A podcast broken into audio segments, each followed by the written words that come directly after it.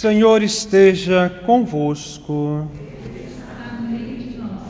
Proclamação do Evangelho de Jesus Cristo segundo Lucas.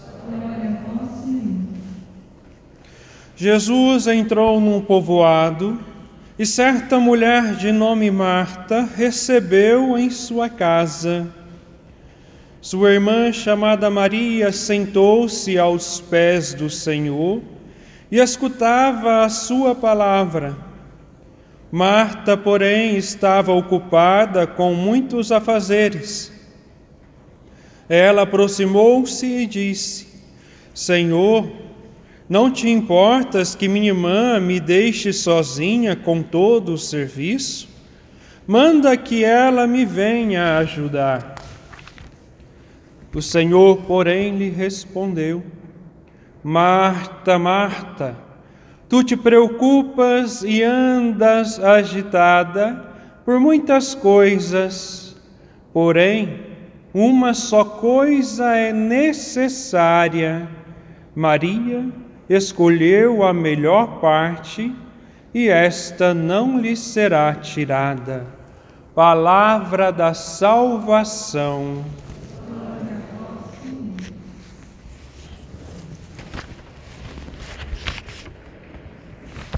Meus amados irmãos, irmãs, diante da liturgia da palavra de hoje, nós vemos a profecia de Jonas. Primeiro, Deus o convoca para anunciar a sua palavra de salvação e chamado à conversão ao povo de Nínive. Ele não acolhe com medo, foge. E ao fugir da vontade de Deus, ele coloca em risco a vida de todos aqueles que estavam no barco. Quando descobriram que a tempestade e a ira de Deus era por causa dele, o jogaram no mar e ali um grande peixe o engoliu e levou de volta ao caminho que o Senhor tinha para ele. E hoje, mais uma vez, o Senhor o convoca, o chama a anunciar e denunciar os erros, anunciar a destruição da cidade por causa do erro daquelas pessoas. Jonas passa pela cidade inteira anunciando que o Senhor iria destruir aquela cidade. Mas o povo acolhe a vontade de Deus e o chamado que Deus tem sobre eles de conversão. O rei convoca o povo para se penitenciar, e ali a acontece uma grande conversão a conversão de toda aquela cidade. Mas Jonas queria ver Deus destruindo aquela cidade, por quê? Porque ele mesmo não tinha feito a experiência com o Deus verdadeiro. Ou seja, o encontro com Deus e com a Sua palavra nos faz compreender a misericórdia de Deus. Veja, o povo de Nínive, eles Nínive, eles se convertem porque eles fizeram uma experiência profunda com a palavra de Deus. Não foi uma experiência superficial. Mas Jonas não obedeceu a Deus, não acolheu a vontade de misericórdia e de salvação em relação a Nínive, porque em vez de estar centrado em Deus e escutar a Sua palavra, se deixou envolver pelo ambiente que ele estava o ambiente onde ele vivia. E pelas opiniões dominantes daquele povo. Ele ficou na superficialidade porque deu ouvidos às falsas ideologias, deu ouvido às murmurações, deu ouvido aos falsos testemunhos, deu ouvido ao pensamento dominante daquele, da, do, do seu povo naquela época. E hoje não é diferente. Muitos não têm uma experiência profunda com Deus e agem conforme as ideologias, os costumes, os pensamentos dominantes que a mídia traz e a mídia domina mesmo, influencia tanto para o bem quanto para o mal, e nós, Canção Nova, lutamos para anunciar a verdade. Só que aqueles que vivem na superficialidade, acolhendo as falsas ideologias, vivendo essas ideologias, nos acusam. E muitas vezes agem com violência contra aqueles que falam a verdade. Veja, Jonas se deixou envolver pelo ambiente. Quantos de nós nos deixamos envolver pelo ambiente que estamos? Veja, um contato superficial com a palavra de Deus permite reestruturar a palavra de Deus segundo os nossos critérios segundo a nossa vontade, segundo o nosso querer. Eu começo a pegar versículos à parte e utilizar aquela situação para justificar o meu erro, mas esquecemos todo o resto da palavra de Deus.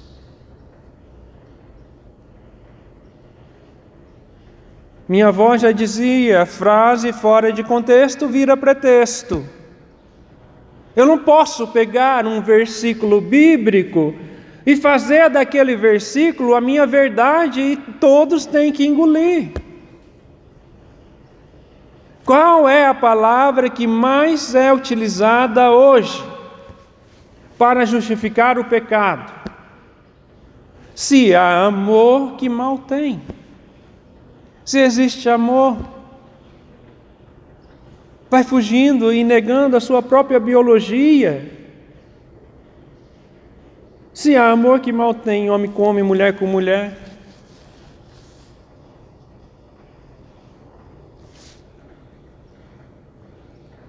Deus os criou, homem e mulher.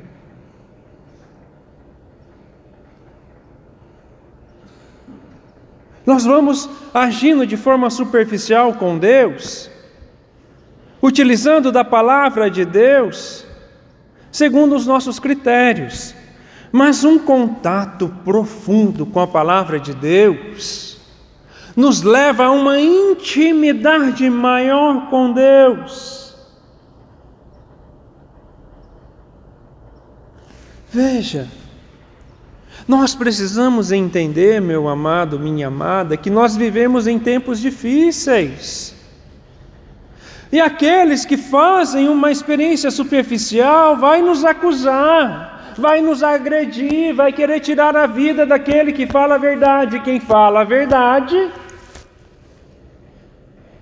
constrói inimigos, porque a verdade incomoda. Lembra da música do elefante? Um elefante incomoda muita gente. Dois elefantes incomodam, incomodam muito mais. Podemos cantar assim: um cristão autêntico, um cristão incomoda muita gente. Dois cristãos incomodam, incomodam muito mais. Porque aquele que vive a palavra de Deus vai incomodar e a sua vida incomoda. E aqueles que vivem de forma superficial, veja, A igreja da Inquisição, os padres pedófilos, os missionários da Canção Nova que não dão testemunho, vamos trazer para a realidade nossa, né?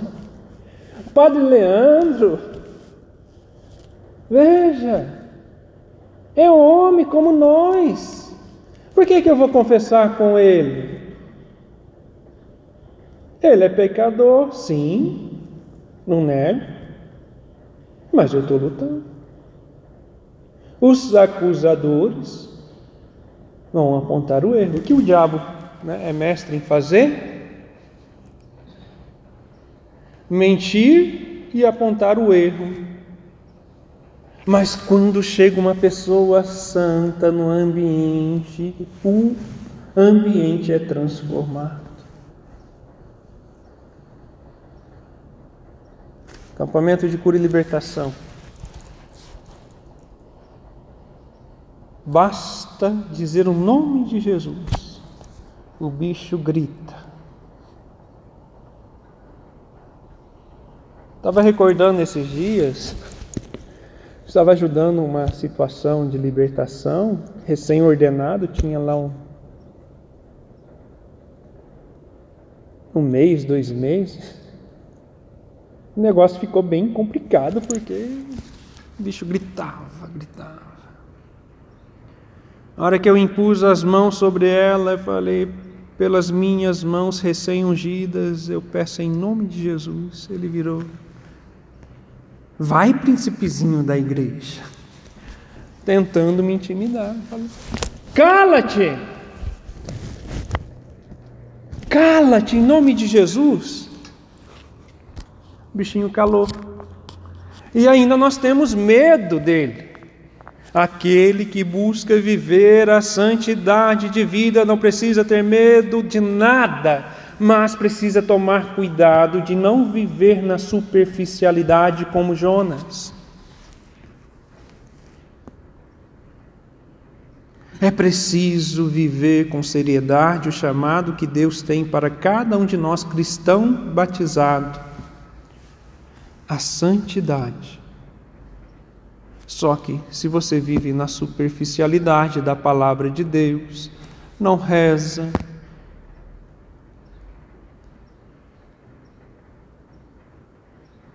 Ah, padre, mas eu trabalho. Veja o exemplo de São João Paulo II.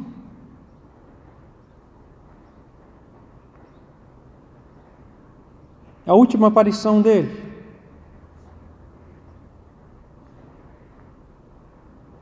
não conseguiu falar, mas transparecia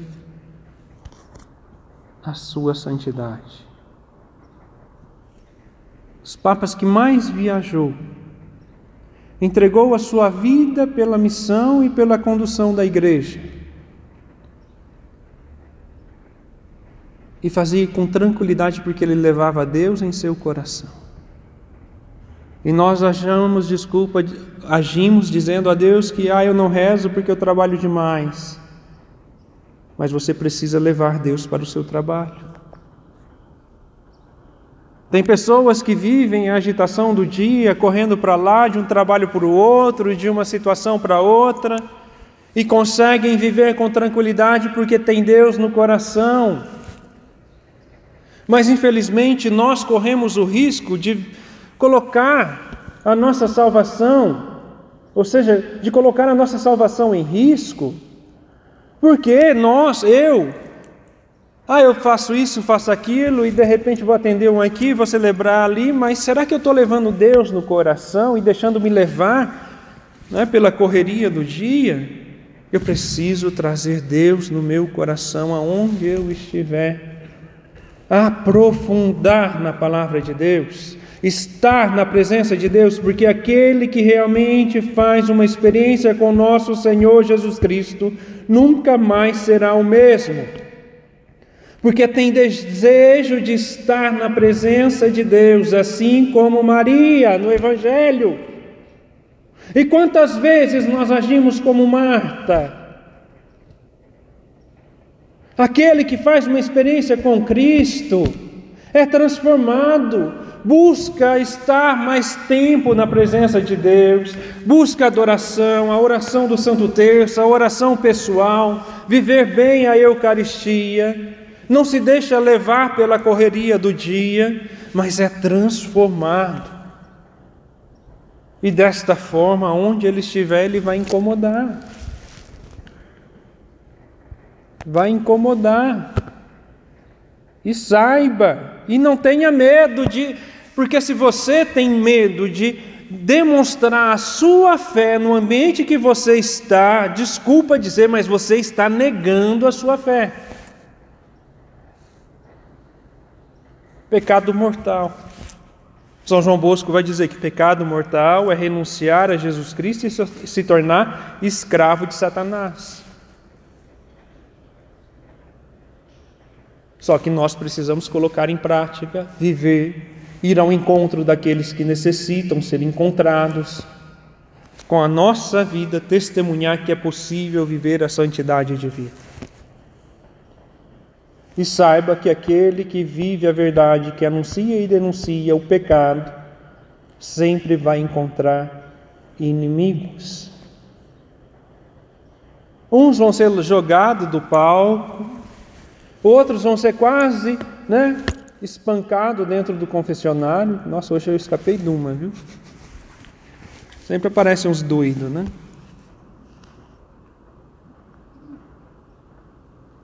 É viver com seriedade o chamado que Deus tem para nós. Não seja Jonas, não seja Marta, mas seja Maria, que sempre busca estar aos pés de Jesus. O bom discípulo, o bom apóstolo, o bom missionário, primeiro busca força aos pés do Mestre para colocar em prática aquilo que ele nos ensina. Louvado seja o nosso Senhor Jesus Cristo.